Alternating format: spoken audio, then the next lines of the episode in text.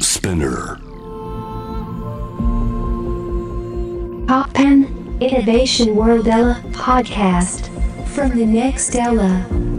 後藤正文がナビゲートしています突破イノベーションワールドエラーここからは様々なジャンルのイノベーターをお迎えするトークセッション from the next エラー対話の中からイノベーションの種を導き出します今回はストレイテナーの堀敦さんをお迎えしていますよろしくお願いしますよろしくお願いします。いやーベスト版がで出たから、はいラジオに結構出てるでしょそうだね、もう終わったんだよ。あの本当にプロモーション的なものはもう終わって、油断してました。いやこの間なんか車乗ってたらちょうど出てて うんうんうん。そうそうそうそう収録ものとかはもうあそうかもねあのまだこれから流れていくやつもあるかもしれないですけどもう完全に油断してたから、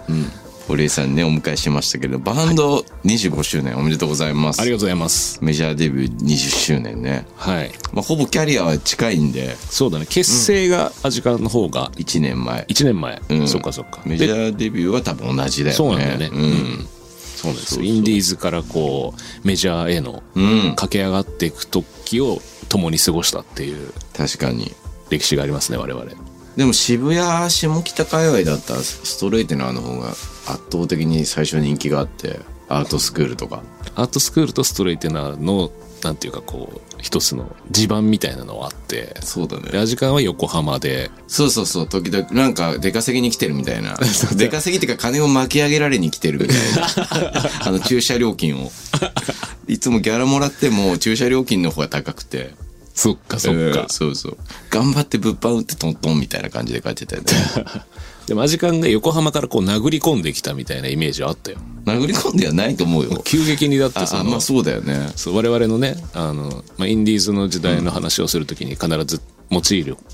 ワードが、発掘ギャルハってッいうクスギャルズがいたよねたくさんね売れてないあのまだねその日の目を見てないそうだねバンドたちそうそをう発掘してくれるロックファンバンドファンの皆さんがそういそうてそうそうでそのそのねあの女性たたちのことを発掘ギャルって俺たちそうそう呼んでたんですけどハックスギャルがあのイベントをたくさんね打ってくれて、あのインディーのバンド育ててくっていうストーリーがあったよねそう昔そうねそう今もあるのかなでその発掘ギャルたちの中でもうアジカンがもうすごいことになっててでも最初でも全然あれだったよ俺らはなんか虫けらみたいな感じで 渋谷界隈で来た時出てきた時はねまあ最初はみんなそうだよ、そうだよね、うんバグズですよもう、うん、だから、あの、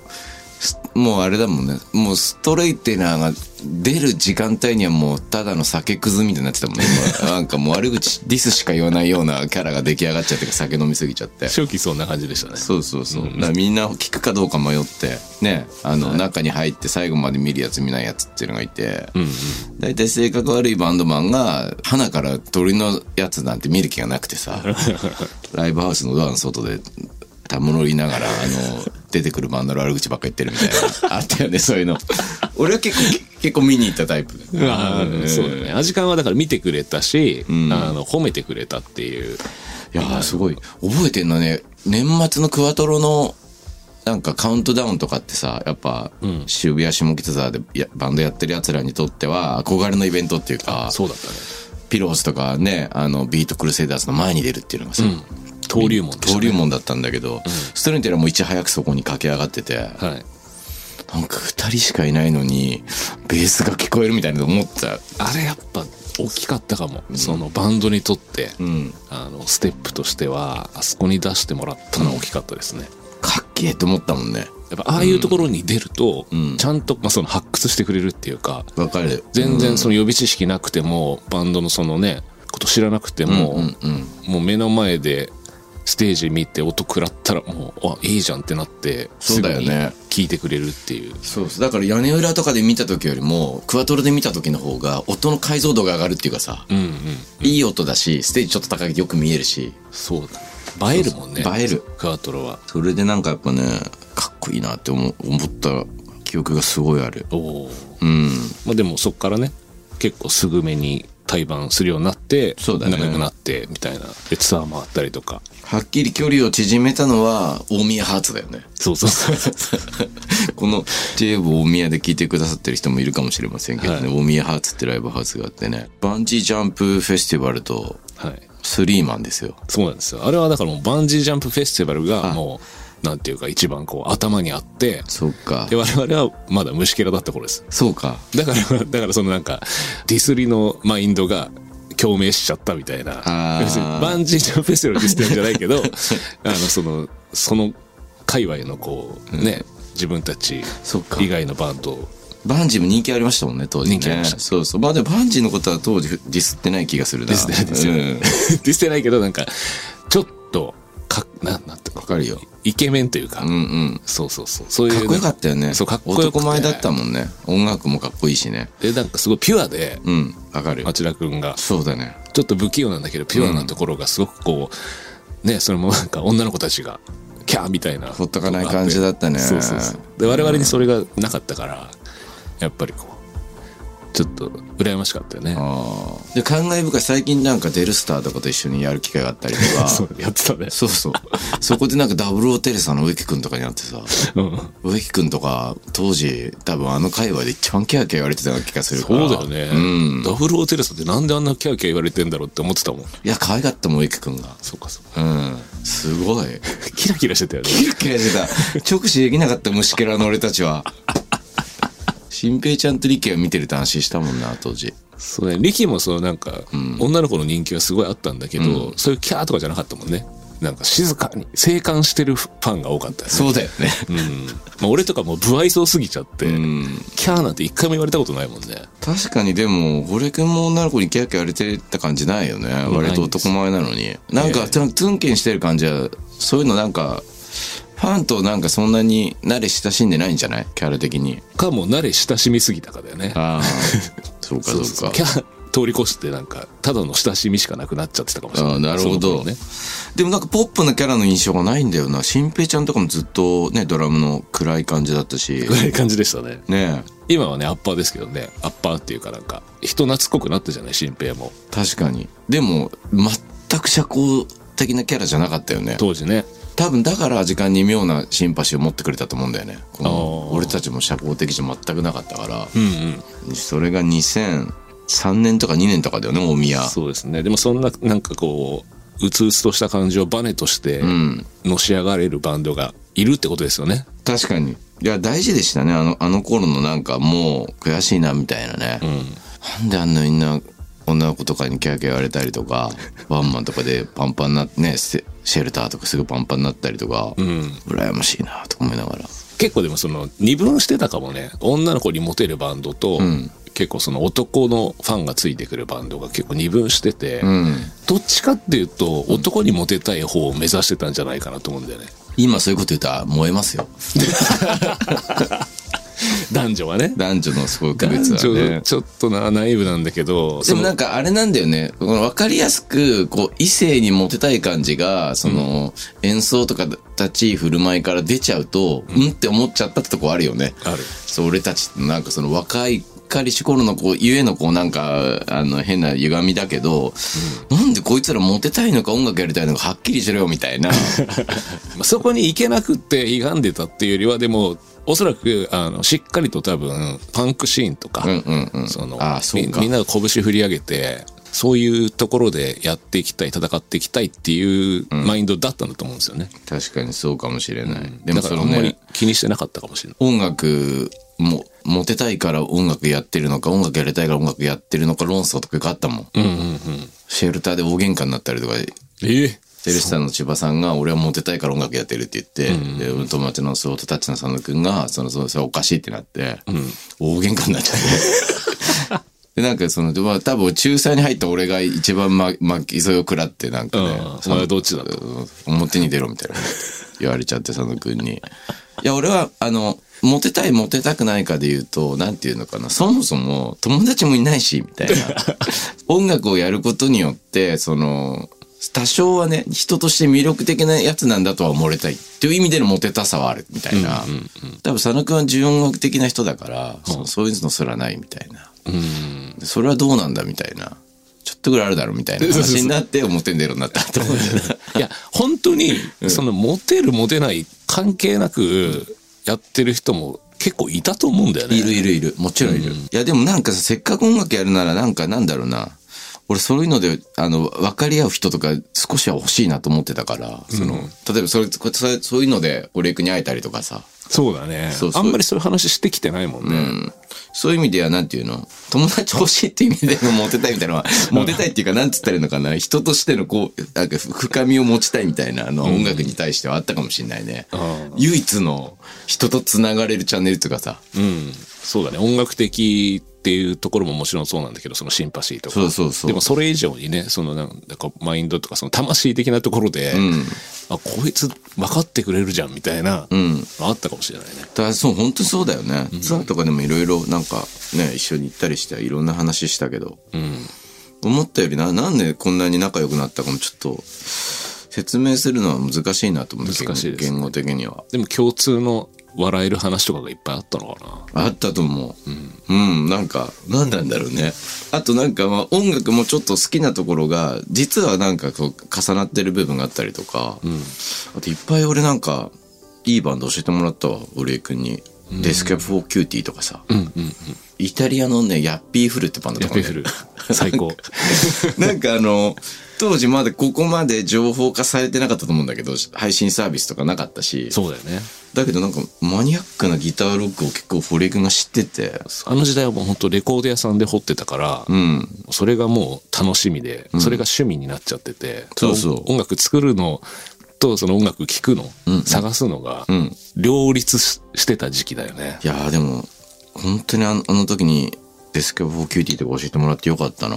めちゃくちゃいいじゃん、みたいな。なんかね、あんまり表に出てこない、んでも実はその界隈ではめちゃくちゃ流行ってるみたいなそうそうバそンうドそがう。いたもんね。そういうのをすごい教えてくれたなと思って、だから俺の中ではすごいアンテナ立ってる人だなと思ってて、そういうところも俺好きだったよ。なんか、当時はだから一番いい DJ みたいな、俺にとって一番いい DJ みたいな。ああうん。確かにラジオとかもそうラジオをデビュー当時に1年ぐらいやらせてもらって、でそれもあったかもそのラジオで毎回 CD 買ってきてああ、なるほどね。で絶対これまだ東京のラジオでかかってないだろうみたいな曲をなんかアーティストの名前も読めないみたいあなー感じで かけたりとかするのが喜びだったんだよね。音楽好きなし、音楽好きがレコード屋で働いてた時代だもんね、当時絶対ね。そうそうどうですかでも25週ストレートな話もちゃんと聞かないとちゃんと、あの4ピース聞きましたけどあありがとうございます。全部いいよね なんか最近の曲が多いけどさ、うんうんこのなんかみファンが選んだのが最近の曲が多いっていうのはまあ本当にとっても素晴らしいことだと思うけどそうだよねありがたいよね。ねえなんかロックステディの頃の曲とかあっさり入ってないのもそれはそれで寂しいけど、でも今のファンが今の好きな曲を選んだんだみたいなそうね。ベストで。まあ、やっぱその歌詞とかは特にもう全然昔とは書き方も変わってるし、うんその昔本当にアジカンの歌詞の意味が分かんないところ言ってた 頃あったけど、なんかそんなにこう明確にあのメッセージとか、んそのこの自分の曲を聴いてこういうことを思ってほしいとかっていう願望ってなかったのよ。うんうんうんうんなんか本当自分の中にある言葉で、映画的なね景色が多かったもんねなんかねうんでもちょっとだけ自分の感情が乗ってきたら、なんか自分の心は震わすことができるみたいな、うんうんうんまあそれでいいかっていう誰かそれを好きになってくれたらいいかっていう感じで書いてたのが、やっぱどんどんどんどんこう欲がちゃんと出てきて、うん自分の思っていることを伝えて、んこう感じてほしいみたいな。だかうんらそうなってくるともう意味合いが変わってくるっていうか音楽に対する自分がかける思いも変わってくるし、それを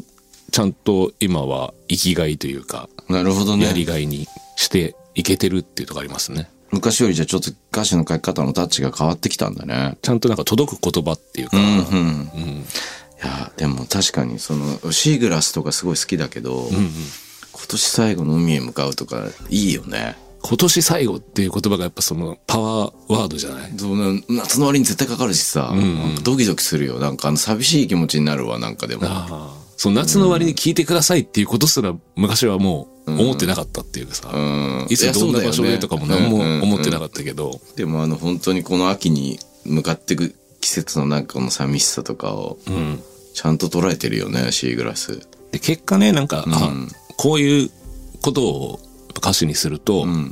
共感してもらえるっていうことがんわかるし、うんうんうんで自分も自分にも返ってくるよね。なるほど。自分もちゃんと共感させられるっていうことが分かそっうていうき気づきがあったんだね、いつしかねだって「from the till dawn」とか さやっぱ文法的にはその今の話をする前の文法のタッチだもんねやっぱねたそうだねなんかもう景色的にはね語呂遊びしてるっていう、うんうん、そういう時も好きだけどななんか音楽と一体になってる言葉みたいな特になんかその意味は問わなくても気持ちいいみたいそうだね、んでも最初やっぱ書き始める時は、もう音がこう呼んでくるみたいな言葉から書き始めるんだけどねななるほどなるほど徐々にこの曲で何を伝えたいかっていうことが中から出てくるっていうか、遂行していく感じ、うんうん、書き直していくっていう書かき直していく、うんうんそうだでもなんか最初にあった言葉は大事にしたいから歌詞ってねどっから書くすごい興味あるな俺ド頭からあ俺もそうなのおもうお1行目書けなかったら書けないみたいな そうそうそうサビもあのそうサビから先に作る人多分いると思うんだよね、いるよね一番最後かもサビがああいやなんかサビから作る確かにそのねコマーシャルのタイアップとかでサビだけ作ってとかいう人いるっていうけど、よくできるなみたいなそうな一曲はいベストアルバム4ピースから俺この曲ラジオで聴いて、うんブリッジえらい難しいとこに行くなメロディーと思ってうんうんうんうんブリッジねテンションみたいな音のとこ歌うじゃんあそこコードがねそうなってるかそらうなってるから、わあこれ俺なんかこんな難しい歌歌えんかもしらんと思いながら聞いてたけ どでもなんかあすごいそこが好きだなそこは好きでした「はい希望の光」っていうねタイトルでですよねこれね、はい「シルバーライニング」突破イノベーションワールドエラー今回の「フロムザネクストエラーはストレイティラーの堀井敦さんをお迎えしています後半はストレイティラーのこれからとともに堀井さんの今の活動につながる突破ストーリーを伺っていきますがはいはい、いやーでもすっかりもうあれだね4ピースっていうのがしっくりくるあなんかもうずっと変遷を知ってるからあれだけど、もうやっぱ4人でストレイテなって思うね今はねそう15年経ちましたからね、うん OJ が入ってアレンジ的にもすごい鳥居くんが OJ のおかげでね潤くんのおかげで自由になったなって感じがねそうなんですよねもうアレンジももういまだに体当たり系で、ん俺が弾き語りのデモをみんなに送って、うんうんで聞いてきてもらってなんとなくこうイメージしてもらった状態でスタジオで4人でバンって音出して作るんで、なるほどそうそうそうああ弾いてこう弾いてるのないんですよね案外なんかデモをきっちり作ってるようなイメージだったけど、ほとんどセッションで作ってるんだね最近はそうなんですうん鳥居くんが鍵盤弾いたりとかうん、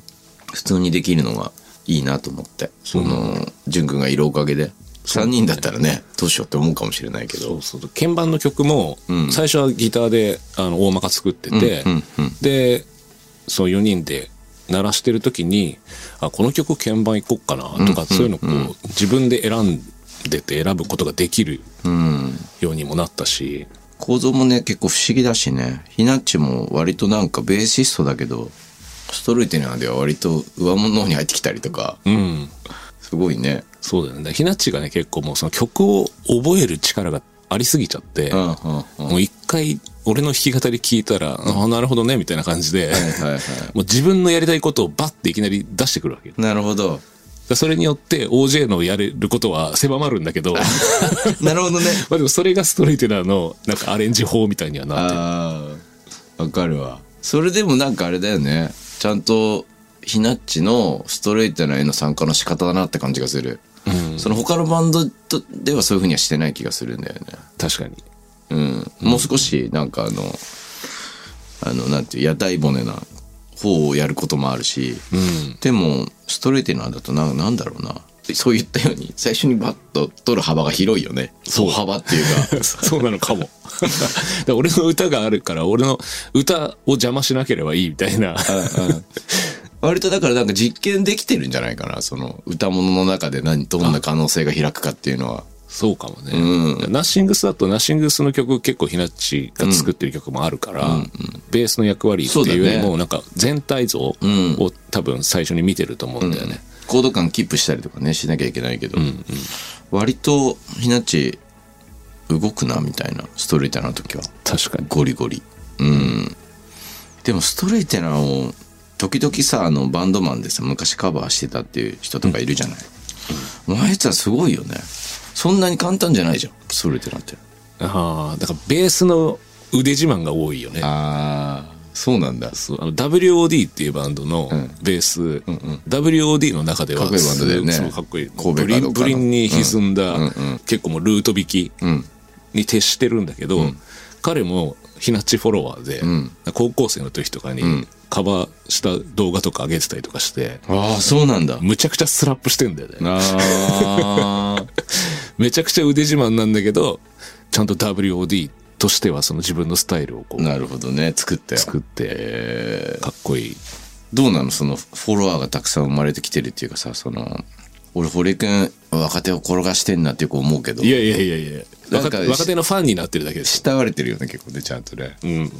まあでもあのあんまりこう先輩後輩とかってうんもともとあんま気にしてなくて、うんもちろんその先輩には敬語使わなきゃとか、んあの先輩が、ね、飲みの席で先輩が帰る前に先に帰っちゃダメだとか、そういうのは一応肝には銘じているんだけど、そうなんだ一応九州出身だから 九州出身だからかな、まあ、あといい先輩ばっかりだからっていうあのーもまああるけ確どかにね堀君の周りはなんかいい先輩といい後輩がいるイメージがあるなうん先輩より先に帰ったのは敏郎さんが寝ちゃった時ぐらいかなそうなんだ敏郎さん寝ちゃったからもう帰っていいかな と思ってで帰ろっかなって言ったら起きたんだけど偉いね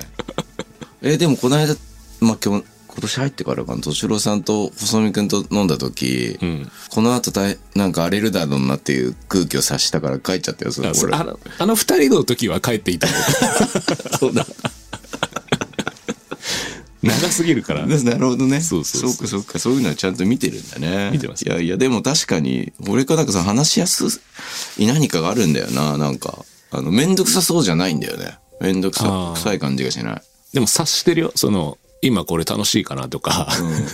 いやでも必要かでなもこ確のか時に間みたいなでも今思い出したわ。一回もめんどくさいこと言ってるの聞いたことない。あそううん。新平ちゃんとか、ひなっちがめんどくさいこと言ってんなっていうのは見たことあるけど、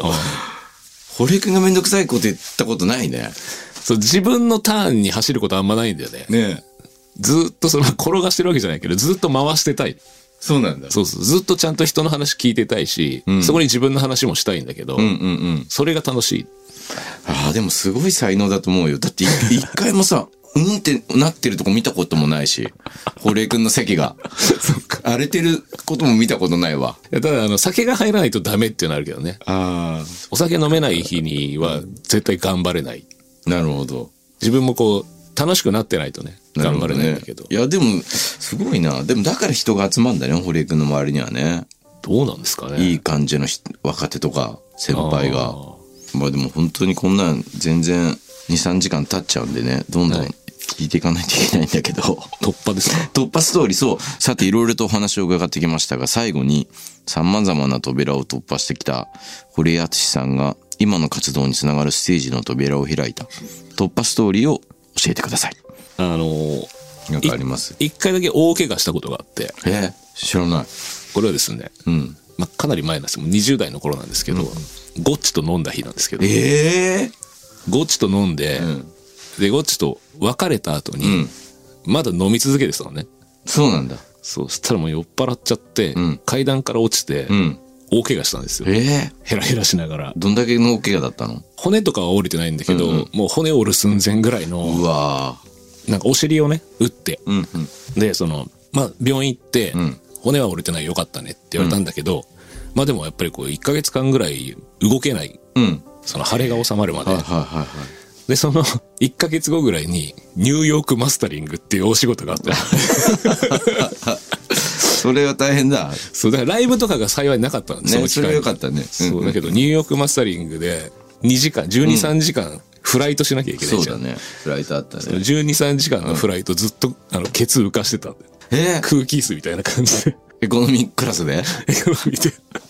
めちゃくちゃ辛いでしょ、それ。めっちゃ辛かったで、おそ尻のが痛くてね。えまあーそこはね、うんあのまあ、ニューヨークも楽しかったし初めて、うんうんうん。初めての海外だったのかなそれが、うんでよかったんだけど、んやっぱりその何やってんだ俺はっていうその落ち込みがすごかったのね怪我した痛さうん。よりも増してこうすごいダウナーになっちゃって、うんうん。でそこを励ましてくれたのが「水曜どうでしょああ、あの頃か。う」うんうん。水曜どうでしょう」を友達から教えてもらって、うんもう家から出られなかったから、んまあこれでも見て元気出しなよって言って初めてうん見て、うんそのどうでしょうのニューコン川をうん下るうんロケのやつなんだけど、うんあの人たち別になんか大してっていうか普通にロケしてるだけなのにすごいきつそうな顔してずっとなんか愚痴ってばっかいて、うんうんうん過酷だ過酷だって言ってるんだけど、そんな大したことしてないよねっていうのがすごい励みになった。ええなんか感動しちゃってなんかああいう人が割とそのまんまうんうんでちゃんと魅力があるっうんてすごいことだなと思って、うんでそれまで自分もなんかすごいかかっこつけてるっていううかん、うん自分もそのミュージシャンとして人にどう見られたいかっていうことをすごく大事にしてたんだけど、んあなんかこういうのもありなんだな表現者としてみたいななるほどことに気づけた。うんうんうんうん昔だって MC なんてなかったもんねそうだな今めっちゃ喋るじゃん今めっちゃ喋る今だからねそのどう思われてもいいっていうかある程度、うんまあ、そこまで自信が出たっていうとこもあるけどねうんちゃんと音楽を好きでいてく れて俺ですら長いと思ってるから ね俺君の MC そうなのなな意外とや喋るなみたいな ああイベンターさんとか、担当してたイベンターさんとか今見ると長えなみたいなそうそうそういらないなっていう人もいるし俺たちだからそその時代をなんか一緒にこう過ごしすぎてるからさ、やっぱさ最近のストレーターのライブ行くともっと話すねみた いあとオチもないしなないよで全くそうそうなそいうねそう言いたいことも特にないんだよねでよくないとこだと思うよあのみんなでさボケっぱなしたりするじゃん、そうそうそ誰も片付けないんだよあのあのストレートなんてトーク をマジでうそうだねうんだって俺がいる時だって俺ずっと突っ込んでんだ からずそうそうっとまあ回収してんだもんその話 をずっと堀江君とひなっちがさボケてボケてさもうなんか二人でずっと嘘言ってるみたいになっちゃう から確かにその回収ができる人と、あとそのちゃんとなんか乗っかってくる人と笑ってくれる人と、まあいろいろいるんだけど、ゴッチはちゃんとね回収してくれるのよいやー本当あれねなんかでもそのストレッテナーだけだとそれでよしとしちゃってるじゃないみんなで散らけたままで さ曲に行ったりするじゃないあれよくないなと思うあれツッコミの人一人ぐらいいないと何が何だか分かんないでしょう話がみたいな楽屋とかもそうだからさ、楽屋はそうでいいのよ、んライブはいつからかちゃんとしようってなって、うん、うんうんちゃんとこう次の曲に行けるようなうんよかったちょっと前までもうあもう次の曲行けないなっていう状態でふわっとした状態で、行くよみたいなノリでやっ俺が最後に見たのそういう状況のワンマンとかだと思 うよ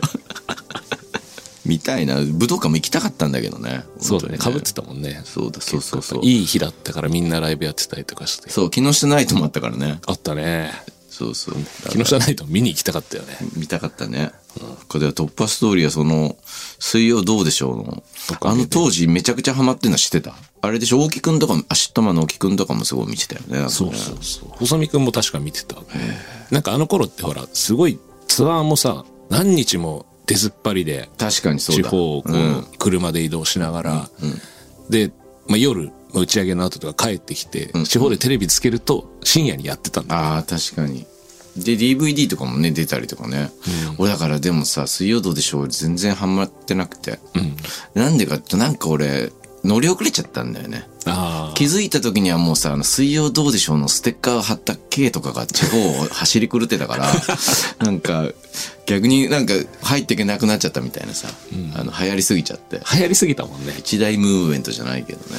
うん、なんなら一時期俺と喋り方大泉さんになってたもん本当、んいやー、でも、でもなんかそういうのが、ああいう番組に救われるもんなんだね、人ってね。うん、だなんかからなんかくだらないことをすごい一生懸命やってるうん、って、なんか勇気もらえるんだなって思って。確かに。お笑い芸人のコントとかでも、こんなことなんで考えてんのかなってこう思うけど、妙に救われたりする時あるよね、なんかね。あるねうん。なんなんだろうね。そういうことを、音楽でもそういうことなのかもね、もしかしたらうんね。なんか自分が好きなことをさ、んやりたいわけじゃん、音楽って。確かにでもそうそうすごく多様でさ、うん、うん、うん。その、自分がそんなに好きじゃない音楽をうん大好きな人もいる。いるじゃないですか。うんそれをなんか結構若い頃って否定しがちだったんだけど、そうだね。それがなんか当たり前だなって思えるようになって、うん。そう、だからそうなるいほどう、そううんうん、多様な価値観みたいなもうのを、ん、うん、うん。にこう自分もなんか理解が及ぶようになったっていう。だかああ。ら水曜どうでしょうも見る人によっては、うん。何にも刺さらないだろうけど、なんかだだらだらやってるだけじゃん ぐらいのねずっと愚痴言いながら。だけど、あれにこう救われたりとか、あのああいうのが好きっていう人もいるんだからって思うとね。なるほどね、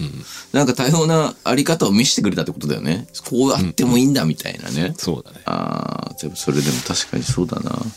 そういうの言ってあげたいね虫キャラだった頃の俺たちになんかもっともっと早めに気づけよみたいな そうだね。そこで気づいたっていうう。ーん人の悪口ばっか言ってる場合じゃないぞみたいそうなんだな。なんであの許せないんだろうね若い頃って人のことをただまあそれは爆発力になるからね。だから、それも大事っちゃ大事なのかなそうそうやっそう。悪いとも言えないんだよね。ぱりああそうかそうか無駄なことはたくさんあると思うけ経ど。てってことねあの、全員クソだと思ってた時代を経てそう。いろんなものがあっていいって思えたその瞬間ってのは結構大事なんだよね大事大事う。小学校に焼却炉があったみたいな。今ないけど、はいはいはい焼却炉が大事なんだよ。ちゃんと模して模してみたいな、いろんなもの燃やして、うん、道具とか撒き散らしてみたいなスプレー缶燃やして爆発起こしてみたいな。そうそうでも今はないっていうのは大事なんだねそう今はな環い境に配慮して今はないっていうのは大事なんだねそうかでもそのタイミングはでも大事だよね確かにどこまでこう燃やしていくかはね早く引き上げてもなんか確かにね爆発力がそうだね。妙に物分かりいいと多分つまんないと思うんだよね。やっぱいいやつとの方が仲良くなりたいけど、んでもなんか、あ、こいつは嫌なやつだなっていうのにもやっぱ興味はあるじゃない。あ、でも嫌なやつを経ていいやつになったやつって、すごい好きになっちゃうよね。ん誰か言えないけ ど。いっぱいいるよ、本当そにんなやつらばっかりだね、確かにね。そう俺たちもかつてはもう嫌なやつとして歩いてたかもしれないもんね。うんよかったな、ここまで来れて25年かかっちゃったけど、お 互い。ででもまだ本当にストリートには素敵なことで、武道館も大成功だったわけだし。はいね。今後はどんな感じなんですか、活動としては。そうだね。まだ、この25周年、もうちょっと続けて、ん年明けに。そうだ。まだツアー終わんないってラジオで言ってたもん、俺聞いたラジオで。うん。そう、だからもう今年、2023年の、うんうあの、春、夏にかけてんうん、全国ツアー久しぶりに回って、んで、それが主要都市を外してて、うんうんで年明けてから主要都市ツアーを、なるほど。続きをやりますっていうのを今、発表したところですね。あーじゃあ皆さんそれはね、ぜひぜひホームページでチェックしていただいて。はい。ね。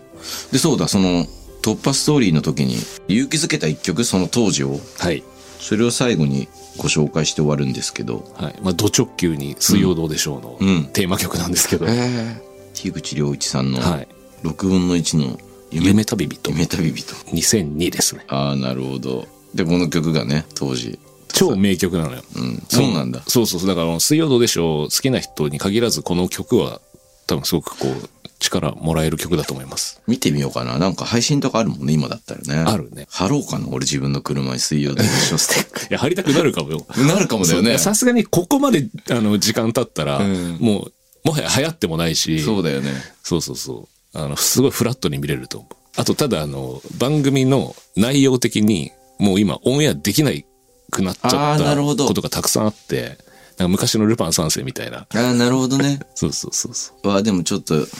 見てみよう。い一気見とかできるってことだもんね。できるできる。はい。というわけで、from the next era。今回はストレーテラーの堀厚さんをお迎えしました。ありがとうございました。ありがとうございました。 How far are we going? To what end? And we will once again ask ourselves the definition of what innovation truly is. You're listening to J Wave Innovation World Era podcast.